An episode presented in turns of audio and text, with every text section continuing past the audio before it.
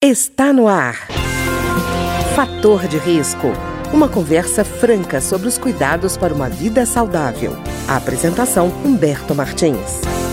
Olá, no programa de hoje nós vamos voltar a conversar sobre o Covitel. O Covitel é o inquérito telefônico de fatores de risco para doenças crônicas não transmissíveis em tempos de pandemia e foi produzido pela Vital Strategies e a Universidade Federal de Pelotas e traz informações muito importantes, muito interessantes sobre atividade física, alimentação, saúde mental, estado de saúde, hipertensão arterial e diabetes, consumo de álcool e tabaco, isso comparado em, com dois momentos, o momento antes da pandemia e o outro, o primeiro trimestre de 2022.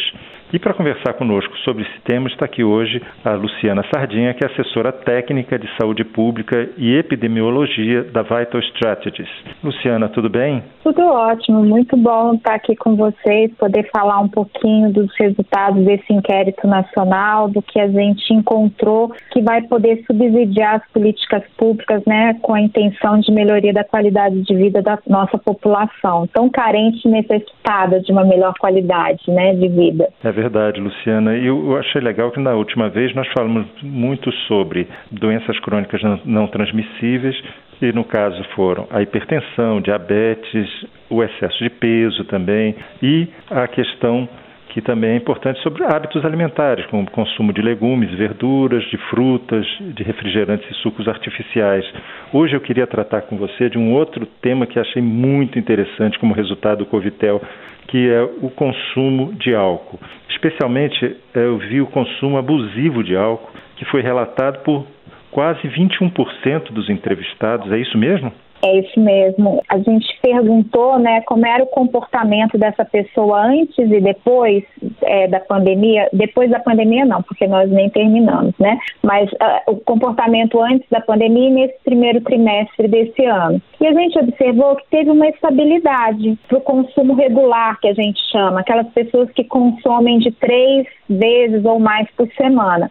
Então, isso foi uma, um ponto positivo, não teve aumento. Mas, quando a gente foi investigar o consumo abusivo, que fala em quatro doses para mulher, cinco doses para homem, numa mesma sentada, você senta e toma pelo menos isso, isso tem uma prevalência de 20,6% na população, com consumo muito maior na região sul e sudeste, que chegou a 9,4% na região sul, e na região norte 2,9%. Então, a região sul e sudeste consome quatro vezes praticamente a mais do que a região sul e sudeste. O consumo é muito maior em homens, chega a ser três vezes maior do que nas mulheres. Acomete mais as faixas etárias mais jovens, as pessoas de menor escolaridade, aquelas pessoas que têm a cor preta ou parda, elas têm uma quantidade muito próxima, mas elas consomem muito as bebidas mais baratas, que ainda têm uma pior qualidade, né?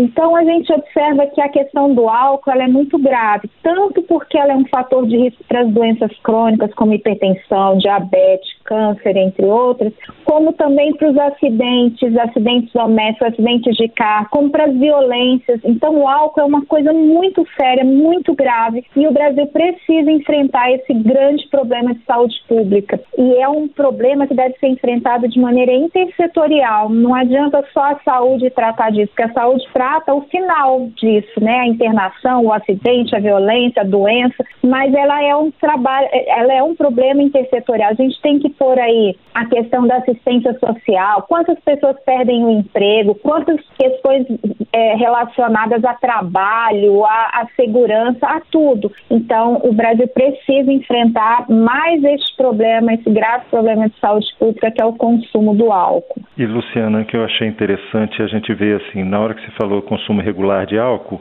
os homens representam assim mais de três vezes o público feminino. Agora, quando a gente entra no consumo abusivo, a gente vê que há uma aproximação, essa diferença cai um pouco entre homens e mulheres, né? Por exemplo, os homens são 26,6% daqueles que responderam no Covitel e as mulheres 15%, quer dizer, já é menos do que o dobro, né? Chama atenção essa aproximação lenta das mulheres nesse consumo abusivo, né?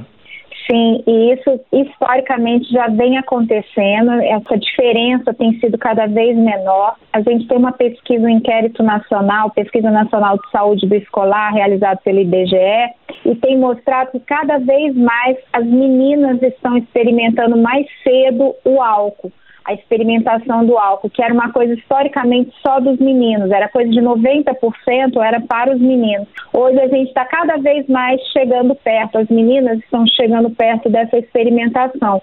Então isso já é um reflexo. Também outra coisa para se olhar, porque eu até falei na entrevista passada que historicamente os homens têm as piores relações com os fatores de risco, mas as mulheres é, querendo ficar próximo, parece, dos dados dos homens. Isso é um problema muito sério, né? Então a gente precisa parar informando, mostrando que não é só uma questão social, de interação social, mas que é um grave risco para a saúde o consumo do álcool. E Luciana, isso que você falou também antes é muito interessante, que, que é o consumo das faixas etárias. Né? Eu estava vendo que no Covitel na faixa etária de 25 a 34 anos, quase 27% dos respondentes consomem abusivamente álcool.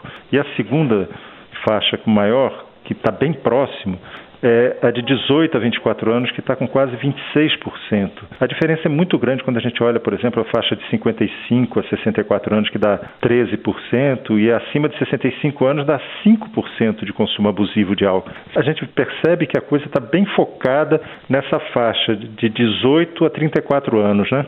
É, é, a questão do apelo né, social que tem isso. É claro que a gente não perguntou isso no inquérito, mas a gente pode inferir que essas pessoas mais velhas elas já estão acometidas de algumas doenças crônicas, como diabetes, hipertensão. Então, às vezes, até por recomendação médica, elas já deixaram de usar ou estão usando menos. Então, é muito preocupante, porque é, essa faixa etária que está com maior consumo é a economicamente ativa. A gente está falando da população que trabalha, né? Nessa idade, que estuda. Então, as consequências disso para o mercado de trabalho, para a renda dessa pessoa, das suas famílias, tem uma consequência direta, né? Então, a gente precisa, de fato, enfrentar esse problema. Luciana, mudando um pouquinho de assunto, mas ainda nessa área de vícios, vamos chamar assim, a pesquisa do Covitel verificou a questão do tabagismo, né? E aí eu eu destaquei alguns, assim, alguns dados, como, por exemplo, prevalência em homens, eh, em menos escolarizados e na idade de 25 a 34 anos, o maior consumo de fumo, vamos dizer assim. Né? O que, que você achou de mais é, importante nessa parte de análise do tabagismo? O tabagismo no Brasil é um grande exemplo para o mundo. Existe a Convenção Quadro, é um protocolo realizado pela Organização Mundial de Saúde, que foi o Brasil um dos primeiros a, a assinar esse tratado lá no início da, dos anos 2000 e nós tivemos uma redução significativa. Eu me lembro de viajar quando criança, adolescente em avião, você tinha a área do fumante, a área do não fumante, onde você entrava tinha o fumante. E hoje, quando a gente vê um fumante próximo, a gente estranha aquilo, isso não é mais o natural. Então, foi muito bem sucedido esse processo todo no país. E isso foi caindo ao longo dos anos. A gente, em 2006, tinha quase 16% é, de população fumante no Brasil. Quando a gente chegou em 2018, né, 12 anos depois, a gente só tinha 9%. Então, foi muito bem sucedido. A partir de 2019, a gente começou a observar uma instabilidade nesses dados.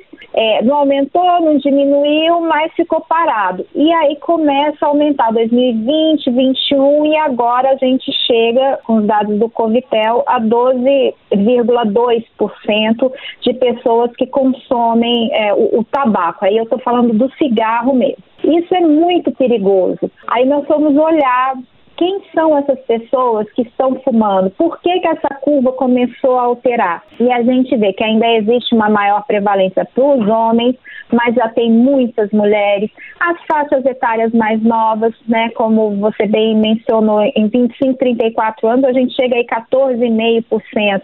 E, de novo, como o álcool, essa população mais jovem, de 18, 30, 35 anos. É, então, eles estão voltando, estão começando a fumar. É, a gente, a perspectiva ao longo do tempo de que só estaria fumando agora aquela coorte lá mais velha, porque ela já fumava, ela não deixou de fumar e chegou aqui em 2022 fumando. Não é. Tem ainda um resquício dessa população, mas tem novos começando, o que é um problema. Então, para além disso, o Covitel mostrou o consumo do narguilé e do cigarro eletrônico.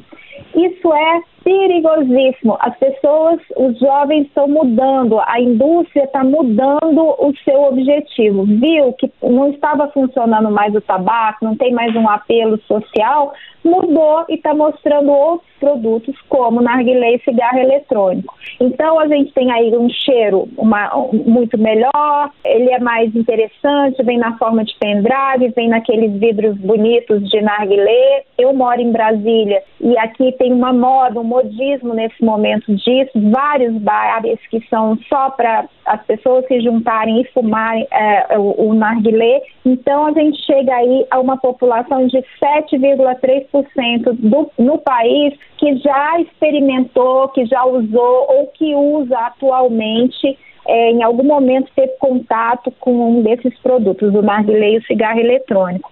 Então, é um produto que a gente não tem uma aprovação oficial no Brasil, então a gente não sabe como ele entra, como ele é feito, não tem fiscalização, porque nós não temos ainda uma legislação para isso. Então, é um tipo de tabaco que a gente não sabe quais são as consequências, a gente já vê em alguns países do mundo as consequências as piores, já está associado a mortes é, por doenças respiratórias nos Estados Unidos. Então, a gente, além do cigarro, do tabaco, que a gente vai ter que voltar a trabalhar para reduzir, ainda tem esses novos dispositivos na praça, de narguilé e cigarro eletrônico. E isso que você está falando, Luciana, é muito importante porque o Conselho Federal de Medicina aprovou uma resolução contra a liberação e a propaganda de cigarro eletrônico. Quer dizer, há um reconhecimento da entidade máxima da área médica contra o cigarro eletrônico, né? apesar da existência dele dentro do mercado brasileiro. E eu fiquei espantado é, de isso que você falou, essa, essa pirâmide invertida, né? Porque eu imaginei que fosse exatamente isso que você falou, que o fumo ficasse em, em faixas etárias maiores, né? Daquelas pessoas que não tiveram condição de mudar o comportamento, mas que reconheciam o problema do tabaco. O que a gente vê hoje no Brasil é o jovem acreditando que narguilé e cigarro eletrônico são é, formas de, mais brandas do, do, do, fumo. E uma coisa que me chama a atenção é que outro dia eu vi uma, uma pessoa falando que o cigarro eletrônico seria a saída para aqueles que estão viciados no cigarro. E, pelo contrário, o que a gente percebe pelos dados do Covitel é que ele é porta de entrada para o vício, né?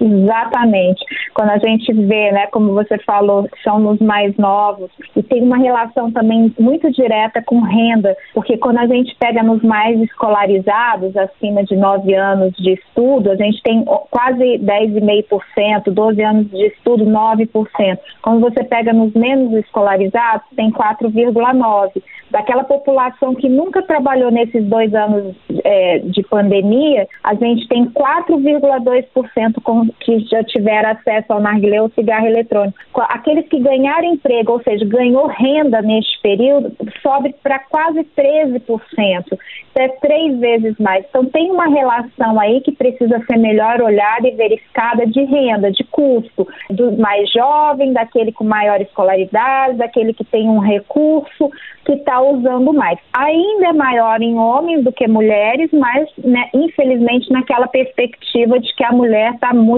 já próximo, já não é uma diferença gritante entre um, um e outro. Então precisamos olhar e fazer toda uma legislação mostrando como cuidar disso, como é que deve ser regulamentado no país, como é que deve ser olhado, fiscalização, entre outras coisas. Tá ótimo. Eu queria agradecer então a Luciana Sardinha, que é assessora técnica de saúde pública e epidemiologia da Vital Strategies e que conversou conosco sobre o Covitel. O Covitel é o inquérito telefônico de fatores de risco para doenças crônicas não transmissíveis em tempos de pandemia e foi produzido pela Vital Strategies e a Universidade Federal de Pelotas.